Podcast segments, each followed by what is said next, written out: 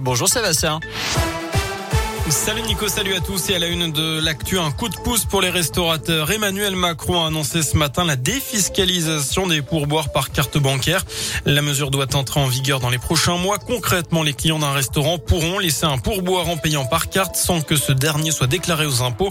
Entouré des chefs venus de toute la France, Emmanuel Macron l'a annoncé officiellement dans les allées du Sierra à Lyon. L'idée c'est quoi?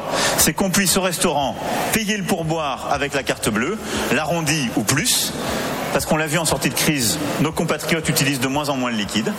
Deuxièmement, que ces pourboires soient sans charge pour les employeurs que vous êtes et que ces pourboires soient sans impôt pour les salariés qui les reçoivent. Ce qui va permettre d'ajouter au pouvoir d'achat de ces derniers. Voilà. Et le chef de l'État espère que cette mesure permettra aussi de rendre les métiers de la restauration plus attractifs. De nombreux professionnels rencontrent encore d'importants problèmes de recrutement. D'après Emmanuel Macron, 110 000 emplois sont à pourvoir dans la restauration. Dans le reste de l'actu, une fillette de 10 ans percutée par une voiture samedi soir vers 18h30 à Bourg. Selon la police, elle se trouvait sur un passage piéton lorsqu'une voiture l'a renversée, heureusement sans gravité. Un peu plus tôt, une voiture avait aussi percuté une trottinette, là aussi sur un passage piéton.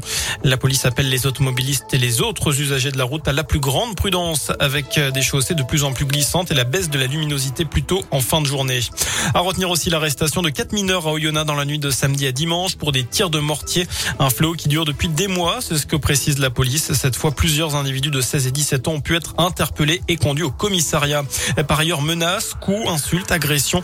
35 cas d'incivilité ont été recensés l'an passé à l'encontre des pompiers de l'Ain. Un chiffre en augmentation constante ces dernières années. Une facture salée, très salée. L'épidémie de Covid a coûté entre 170 et 200 milliards d'euros à la France. Chiffre dévoilé hier par le ministre des Comptes publics Olivier Dussault. Par ailleurs, eh bien, êtes-vous pour le maintien des tests gratuits pour tous? C'est la question du jour sur radioscoop.com. Alors que Jean Castex confirme que les tests deviendront payants pour les non vaccinés sans ordonnance. Ce sera à partir du 15 octobre.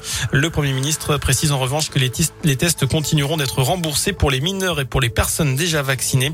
Faudra une prescription médicale pour les autres.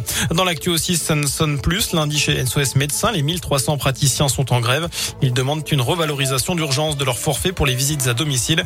10 euros par visite, un tarif qui n'a plus bougé depuis 15 ans selon la fédération et qui met en danger ce type de déplacement. Enfin, il avait créé le célèbre cours Florent. François Florent est décédé aujourd'hui à Paris. Il avait 84 ans. Beaucoup d'acteurs ou de comédiens devenus des grands noms du théâtre et du cinéma sont passés par cette formation aux arts dramatiques et notamment euh, Isabelle Adjani, Daniel Auteuil ou encore euh, Guillaume Canet. Voilà pour l'essentiel de l'actualité. L'info de retour dans une demi-heure. Passez eh bien une excellente fin de journée. Je vous laisse en compagnie de Nico. À tout à l'heure.